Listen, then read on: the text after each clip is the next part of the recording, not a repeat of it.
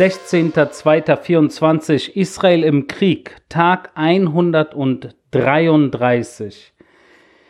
Ähm, heute fangen wir nicht mit dem Gazastreifen an und auch nicht mit der Geiselsituation, sondern mit einem Terroranschlag innerhalb Israels in der Nähe von, für diejenigen, die sich auskennen, Rehovot, südlich von Tel Aviv, somit Masmia, das ist ein, ein, eine Kreuzung, die Masmia-Kreuzung.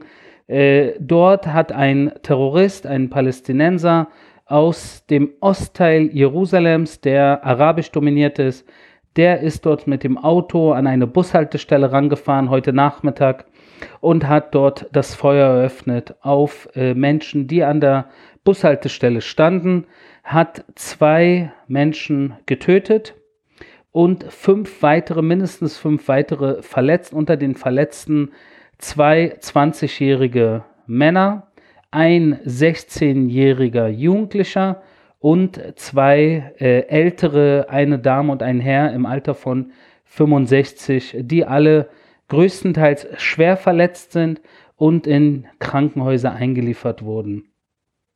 Und das ist ein Zwischenfall, äh, den, das sind ja eine Art, äh, diese, diese Terroranschläge, die immer mal wieder in Israel leider äh, zustande kommen, äh, ist eine Sache, die, muss ich ehrlich sein, seit dem 7. Oktober hätte ich persönlich erwartet, dass mehr derartige Terroranschläge durchsickern werden, ob aus dem Ostteil Jerusalems kommt oder innerhalb Israels sogar äh, oder natürlich aus Judäa, Samaria beziehungsweise Westbank beziehungsweise Westjordanland, dass äh, natürlich äh, mehr äh, radikalisierte äh, Fundamentalisten, die irgendwo der Hamas oder dem islamischen Dschihad oder anderen radikal-islamistischen, äh, teilweise ja, ähm, Gläubigen oder Freunden oder Influencern oder äh, wie auch immer, äh, den followen und natürlich dann äh, seit dem 7. Oktober auch irgendwo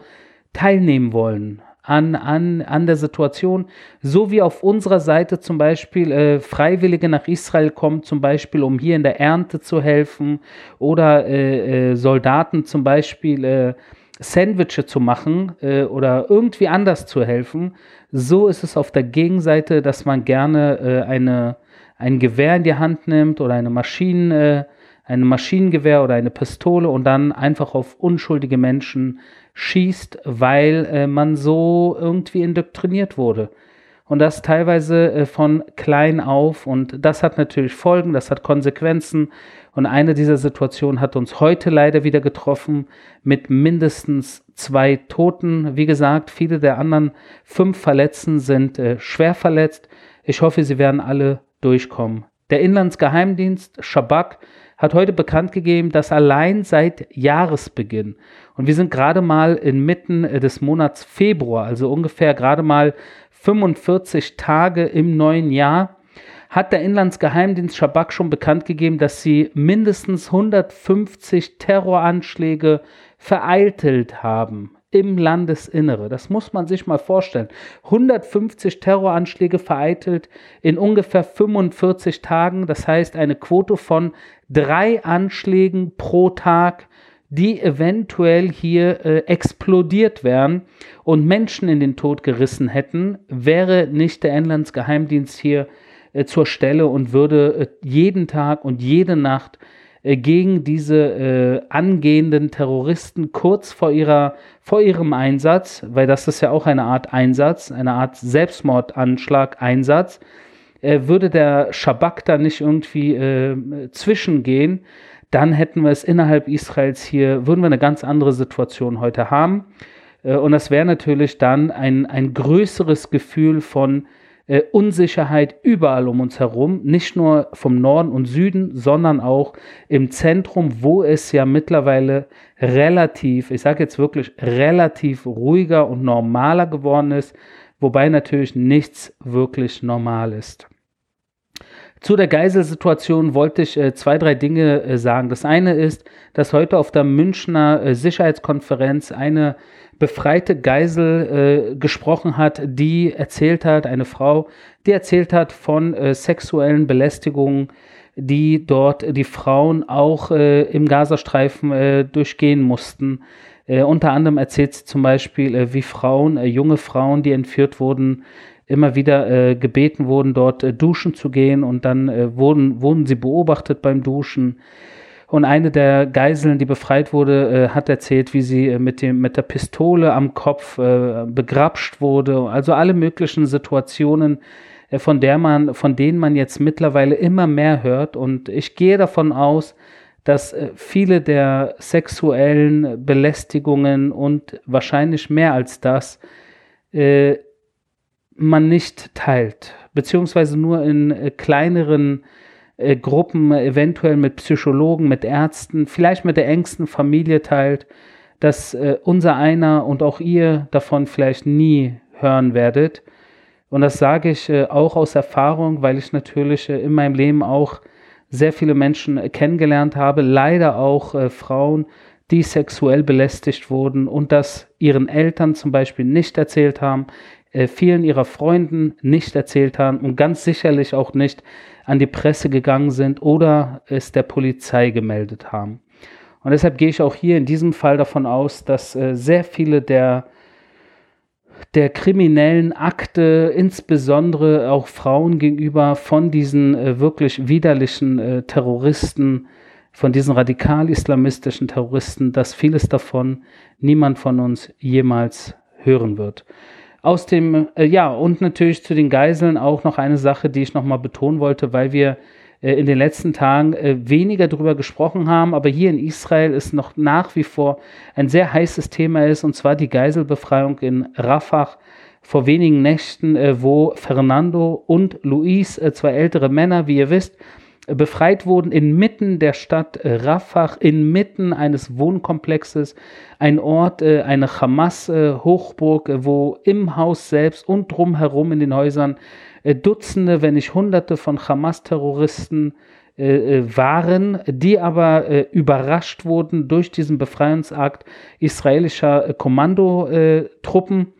Und ich habe ich hab versucht, diese Situation kurz mal jemanden in meinem näheren Umfeld äh, zu erklären, äh, die weniger mit, äh, ich sage jetzt mal, kämpferischem äh, jemals in Berührung gekommen ist, äh, auch nicht in der israelischen Armee gedient hat und also gar nichts irgendwie groß mit militärischem. Und ich habe gemerkt, dass, ähm, dass es hier ein Stück weit äh, schwer fiel, zu verstehen, wie so, wie schwierig das eigentlich ist und warum, warum diese, diese Spezialeinsatzkräfte, was das eigentlich für Helden sind. Weil äh, eigentlich eine sehr große Chance bestand, dass all diese äh, Einsatzkräfte, die, die sich äh, in diese Höhle der Hyänen reingetraut haben, dass sie äh, dort eventuell alle gelünscht worden wären.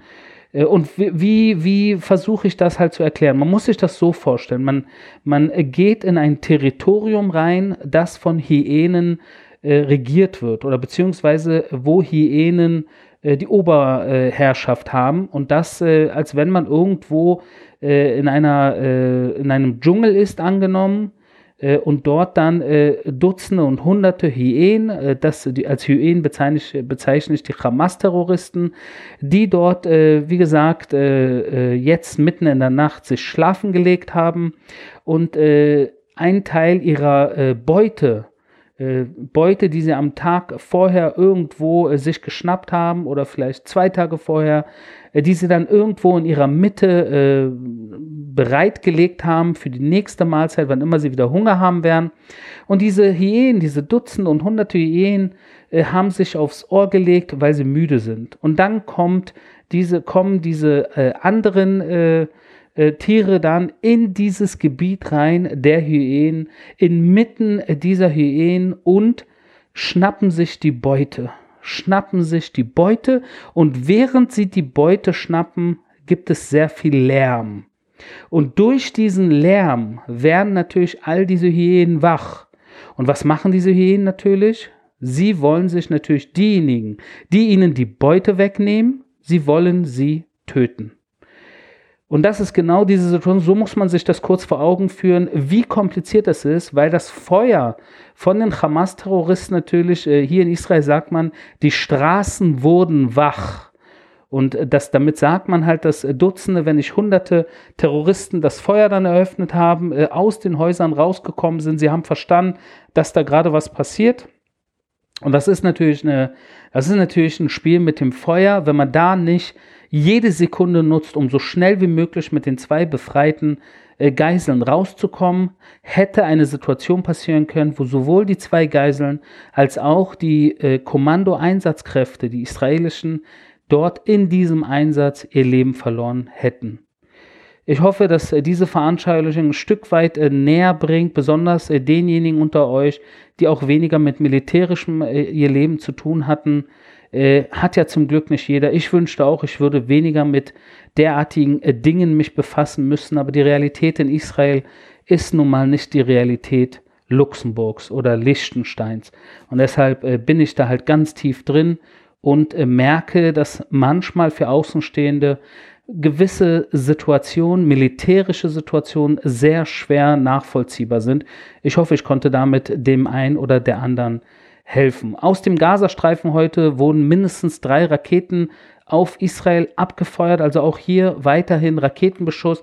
Natürlich eingeschränkt mittlerweile nicht mehr, was es vor zwei Monaten war und ganz sicher nicht, was es vor vier Monaten war. Aber wir sehen nach wie vor hin und wieder schießen sie Raketen auf Israel äh, und da müssen wir natürlich nach wie vor jede Raketenabschussrampe, von wo aus geschossen wird, die müssen wir außer Gefecht setzen. Nach diesem Krieg sollte es im besten Fall keine einzige Raketenabschussrampe mehr im Gazastreifen geben. Und wenn man dann noch äh, äh, klärt, dass über die Grenze aus Ägypten nach Gaza keine Produkte reinkommen werden, mit denen man Raketenabschussrampen aufbauen kann, dann würde man hier in dieser Situation in Sachen Raketenbeschuss in Zukunft schon jetzt einen viel weiteren Schritt äh, nach vorne kommen. Äh, in, in, in, Im israelischen Fernsehen lief heute unter anderem auch, dass äh, der Verteidigungsminister Israels, Garland, bekannt gegeben hat und das anhand äh, mehrerer Untersuchungen natürlich, dass mindestens 30 UNRWA Mitarbeiter am Massaker des 7. Oktober beteiligt waren. Also mehr als man anfangs äh, gedacht hatte. Und hier, das ist die Mindestanzahl von UNRWA-Mitarbeitern, von denen man weiß. Und noch eine weite, äh, weitere Statistik, die interessant ist, dass circa 12 Prozent äh, der UNRWA-Mitarbeiter mit der Hamas verbunden sind.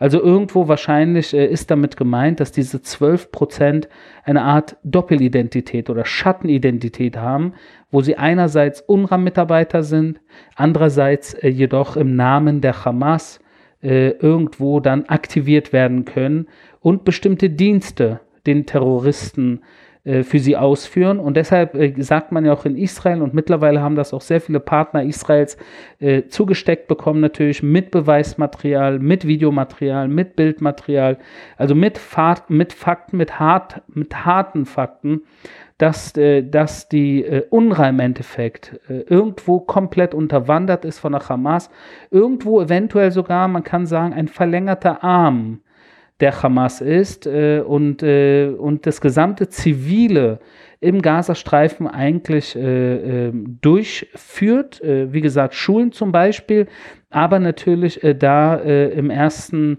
natürlich dann auch der Hamas berichten muss, was man genau macht, wie man macht, wohin die Gelder gehen, wie man dort auch die Terrorinfrastruktur äh, positioniert in all den verschiedenen UNRWA-Komplexen. Und das haben wir ja mittlerweile auch mehrmals gezeigt.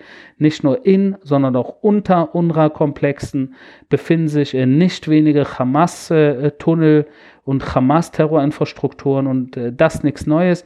Genauso wie natürlich auch im Nasse Krankenhaus, von dem ich euch gestern erzählt habe. Da sind wir nach wie vor im Einsatz und das macht das schlägt große Wellen, natürlich insbesondere im besorgten Westen, wo man natürlich äh, irgendwie äh, oftmals entweder nicht verstehen will oder verstehen kann, äh, warum äh, ein Militär sich in ein Krankenhaus reinbewegt, um dort äh, natürlich äh, irgendwo gegen die Terroristen zu kämpfen und auch Geisen zu suchen. und das ist eine Situation, die man eigentlich nicht wirklich hinnehmen möchte im Westen, wo ich mich immer wieder frage, okay, spannend, dass man damals äh, 2017 rum im Al-Salam Krankenhaus in, im Norden Iraks, in Mosul, dass da, als die irakische Armee äh, mit Unterstützung der Amerikaner das Krankenhaus äh, platt gebombt haben, weil der IS sich dort eingenistet hat, dass da irgendwie das Geschrei nicht laut war. Äh, aber hier, äh, sobald irgendwie das israelische Militär äh, weiter im Einsatz vordringt und natürlich als eines der Hauptziele leider, und das ist ein großes Leider, immer wieder auch gezwungen wird, in Krankenhäuser reinzugehen. Also es ist eigentlich der letzte Ort, in den israelische Einsatztruppen gerne reingehen wollen würden. Aber was soll man machen, wenn in diesen Krankenhäusern, wie gesagt, äh, nicht nur aus den Krankenhäusern geschossen wird, sondern dort auch äh, äh, alle möglichen Terrorinfrastrukturen sind und natürlich auch es Beweise gibt, dass dort Geiseln gehalten wurden oder werden. Erst heute wurde auch bekannt gegeben, dass man dort Medizin gefunden hat im Nasser Krankenhaus mit den Namen drauf von den israelischen Geiseln. Das heißt, äh, zu 100 Prozent weiß man mittlerweile, dass im Al-Nasser Krankenhaus in Khan Yunis israelische Geiseln waren. Und jetzt muss man gucken, äh, wie sich diese Situation mit dem Krankenhaus, äh, mit diesem eins der zwei größten Krankenhäuser des Gazastreifens, natürlich auch ein großer Komplex, wie sich dort die Situation äh, entwickelt, ob wir da eventuell auch hoffentlich gute Nachrichten äh, demnächst hören werden, eventuell hoffentlich, großes hoffentlich, dass wir dort tatsächlich auch Geiseln befreien werden können. Mit Blick überhaupt in die Operation im Gazastreifen, kurz, ihr wisst, drei Situationen. Die eine ist natürlich Khan Yunis, äh, wo wir äh, tief im Einsatz sind um die Stadt, was äh, die Stadt Khan Yunis ist für uns die Terrorhochburg äh, der Hamas, um, um diese Stadt äh, vom Terror, soweit es geht, äh, zu befreien. Das ist die eine Situation. Die zweite Situation ist im nördlichen Gazastreifen, wo wir nadelstichartige Kommandoeinsätze leiten und das ungefähr ähnlich, wie wir es in den A-Gebieten in der palästinensischen Autonomie in der Westbank, Judäa, Samaria machen, wie zum Beispiel den Städten Jenin und Nablus. Und das fast jede Nacht, wenn nicht jede Nacht. Und das sind diese nadelstichartigen Kommandoeinsätze. Was meine ich damit? Dass man tagsüber nicht dort sich zeigt, dann aber, wenn man geheimdienstliche Informationen hat, wo auch immer diese Information herkommt und man über, einen, über eine Terrorzelle zum Beispiel weiß, die auf dem Weg ist, in Israel einen Terrorakt äh, durchzuführen, dass man dann inmitten der, der Nacht, inmitten der Dunkelheit im Endeffekt dort zuschlägt.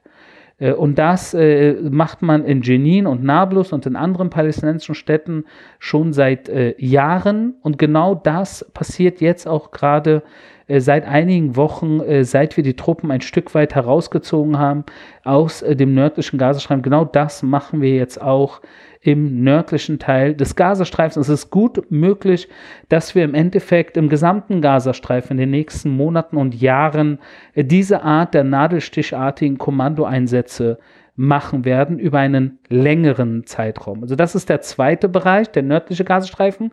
Und dann natürlich der Blick Richtung Rafah. Und das ist die dritte Situation, wo natürlich die gesamte Welt äh, uns versucht davon abzuhalten, nach Rafah weiter den Einsatz zu erweitern. Und da habe ich heute auch auf Social Media äh, gepostet und das ist äh, unsere Message an die Welt. Entweder die palästinensische Hamas-Terrororganisation lässt alle 134 Geiseln, 134 Geiseln, die sie aus Israel am 7. Oktober entführt haben.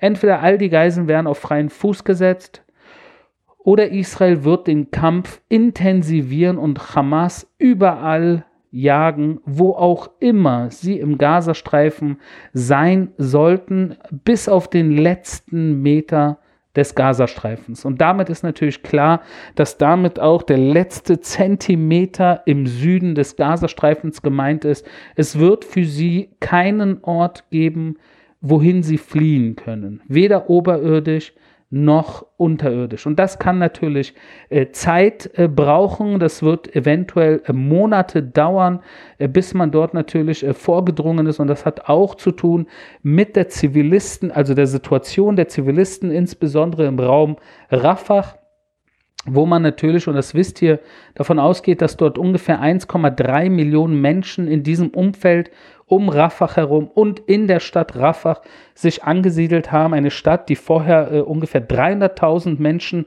beherbergt hat, wo Menschen gewohnt haben, jetzt 1,3. Das ist eine Million Menschen mehr.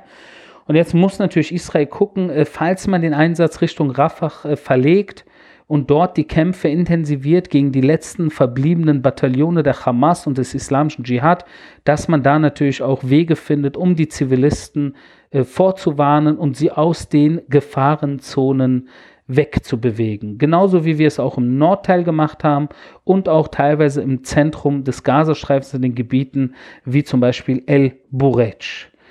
Wenn wir Richtung Libanon gucken, gab es eine Ansprache erneut äh, vom äh, Hisbollah-Chef Nasrallah, in der er mehr oder weniger wieder viele Töne gespuckt hat, unter anderem natürlich gesagt hat, äh, was uns bekannt ist, dass er äh, präzise Raketen hat, die von Kiryat Shmona bis nach Eilat runterreichen. Das wissen wir. Das ist nichts Neues, aber damit will er einfach nur wieder warnen, dass äh, er eventuell äh, diese Raketen einsetzen wird. Bis jetzt hat er es nicht gemacht. Immerhin 133 Tage Krieg. Äh, jeden Tag werden wir aus dem Libanon beschossen. Jedoch keine Rakete hat äh, den Raum äh, oder die, die, die Linie Haifa, äh, Haifa im Norden Israels beziehungsweise den See Genezareth, also diese Linie haben sie nicht überschritten, wobei sie natürlich äh, absolut äh, kein Problem hätten, äh, mit den Raketensystemen, die sie haben, auch Tel Aviv präzise zu treffen, Jerusalem präzise zu treffen, Beersheba und auch Eilat. Äh, das wissen wir seit Jahren. Äh, wir haben das natürlich alles äh, beobachtet, was sie sich dort angereichert haben, aufgebaut haben und produziert haben. Und ähm, Nasrallah weiß auch, dass wir das wissen. Und Nasrallah sagt unter anderem auch Blut für Blut. Also er sagt damit, äh, wenn wir im Libanon angreifen, wird, wird er das Blut seiner äh, Terroristen, wird er rächen, indem er auch auf israelischer Seite Menschen töten wird. Problem bei der ganzen Darstellung Nasrallahs ist, dass er natürlich nach wie vor äh, eine äh, Täter-Opfer-Umkehr macht, äh, die Reihenfolge äh, verändert und äh, so tut, als würde Israel der, äh, der Angreifer sein, derjenige, der diesen Konflikt angefangen hat. Wobei wir ab dem 7. Oktober äh, schon aus dem Libanon angegriffen wurden und ab dem 8. Oktober dann auch offiziell, kann man sagen, von der Hisbollah und das täglich. Und da muss irgendwann auch mal äh, ein Riegel vorgesetzt werden. In Israel verliert man so langsam die Ge Geduld. Äh, das, das Gespräch auch in den, in den Nachrichtensendern mit geladenen Gästen äh, ist äh, oftmals äh, sehr, ja, äh, geht schon Richtung Libanon und auch heute mit dem Anschlag äh, aus Ostjerusalem ist man natürlich heute auch wieder der Meinung, dass wir aus drei näheren Gebieten angegriffen werden und das täglich und das ist aber auch nichts Neues, weil diejenigen, die sich natürlich mit Militärischen befassen, die wissen, dass wir im Endeffekt äh, drei Fronten haben, die nahe an Israel sind. Und das ist der Libanon, das ist der Gazastreifen und das ist natürlich, das sind die A-Gebiete, äh, insbesondere im Westjordanland, Judäa, Samaria äh, und äh, Teile Ostjerusalems, von wo auch immer wieder mal leider Terroristen kommen, wie der Terrorist heute aus dem Bezirk Shuafat. Zum Abschluss äh, ganz kurz äh, auf die Hamas nochmal äh, will ich zu sprechen kommen. Und zwar äh, das, das finanzielle, äh, wie die Hamas sich in den letzten Jahren aufgebaut hat, äh, woher ihr Geld kommt größtenteils und allgemein ihr Budget. Also man geht davon aus, dass sie ungefähr eine Milliarde, ein, ein Budget von eine Milliarde Dollar im Jahr hat. Und das Geld kommt größtenteils aus dem Iran, der Türkei, Algerien und Malaysia. Äh, und sie haben äh, in der Region, äh, in der Region des Nahen Ostens insbesondere auch sehr viel Real Estate, also Immobilien verschiedenster Sorte, auch auf der arabischen Halbinsel, aber auch Einkaufszentren gehören Hamas-Funktionären. Und sie haben auch Hotels, zumindest Teil im Teilbesitz, wie zum Beispiel das AG Plaza Hotel in der Stadt Istanbul in der Türkei und das sind natürlich Dinge, äh, die man hier äh, beobachtet. Dazu kommt natürlich Kryptowährung, womit sie sich befassen äh, Drogen äh, teilweise natürlich, wo die Hisbollah aber der starke Mann ist äh, im Austausch oder in Verbindung mit äh, kolumbianischen Drogenkartellen und natürlich die Linie Südafrika, über die ich auch schon mal gesprochen habe in diesem Podcast. Und das ist alles im Endeffekt äh, eine Connection, diese Terrororganisation, die haben äh, miteinander zu tun in ihrer Vorgehensweise und in ihrem Austausch und ihrer Koordinierung, weil sie im Endeffekt, wenn man, wenn man den Zoom-out macht, sie im Endeffekt unter einem Dach operieren. Und das Dach ist äh, das iranische Mullah-Regime, äh, das äh, natürlich sowohl strategisch als auch taktisch äh, sie ausbildet, ihnen äh, Anleitungen gibt, sie indoktriniert, äh, sie aufrüstet und sie auch ähm, finanziell unterstützt. Allein 100 Millionen Dollar werden aus dem Iran jedes Jahr an die Hamas überwiesen auf verschiedenste Wege. mit Geld ist ja auch kein Problem, das über, die, über Ägypten natürlich, über die Tunnel nach Gaza reinzubringen, genauso wie sie alle möglichen Produkte äh, immer eingefahren haben, äh, mit, äh, teilweise mit Lastwagen, äh, die unterirdisch da in den Tunneln zwischen Ägypten und dem Gazastreifen natürlich dort äh, als eine Art Autobahn, äh, kann man sagen, mehrere Autobahnen dort funktioniert haben.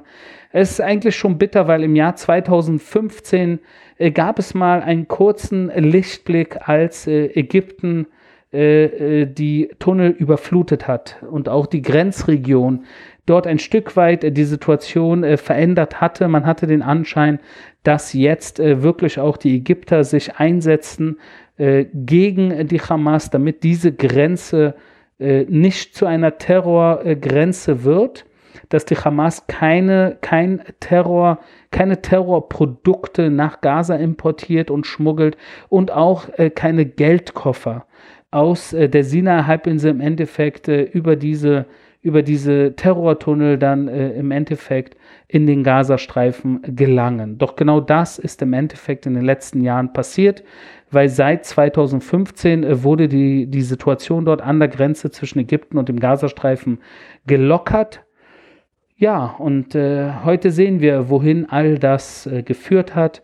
Und im Endeffekt äh, ist jetzt auch Ägypten seit dem 7. Oktober natürlich eine der Haupt- äh, Staaten der Welt und das nicht einfach mal äh, nur so, das ist kein Zufall, sondern weil Ägypten natürlich auch eine Grenze teilt äh, mit der Hamas beziehungsweise mit dem Gazastreifen und auch die größte Opposition in Ägypten die Muslimbrüderschaft ist und die Hamas ist ja eine Zweigstelle der Muslimbrüderschaft und in dem Sinne Ägypten natürlich ganz weit vorne äh, mit daran beteiligt ist, um diese Situation äh, zu managen, äh, es irgendwie in den nächsten äh, so schnell wie möglich irgendwie hier Lösungen zu finden, weil es auch ihnen an ihrer Grenze sitzt. Diese Problematik, die uns alle hier beschäftigt und hoffentlich äh, demnächst auch irgendwie gute Neuigkeiten bringen wird. Weil wie gesagt, wenn keine guten Neuigkeiten kommen, insbesondere natürlich in Bezug auf die 134 Geiseln, werden wir uns demnächst auch im Einsatz in der Stadt Rafah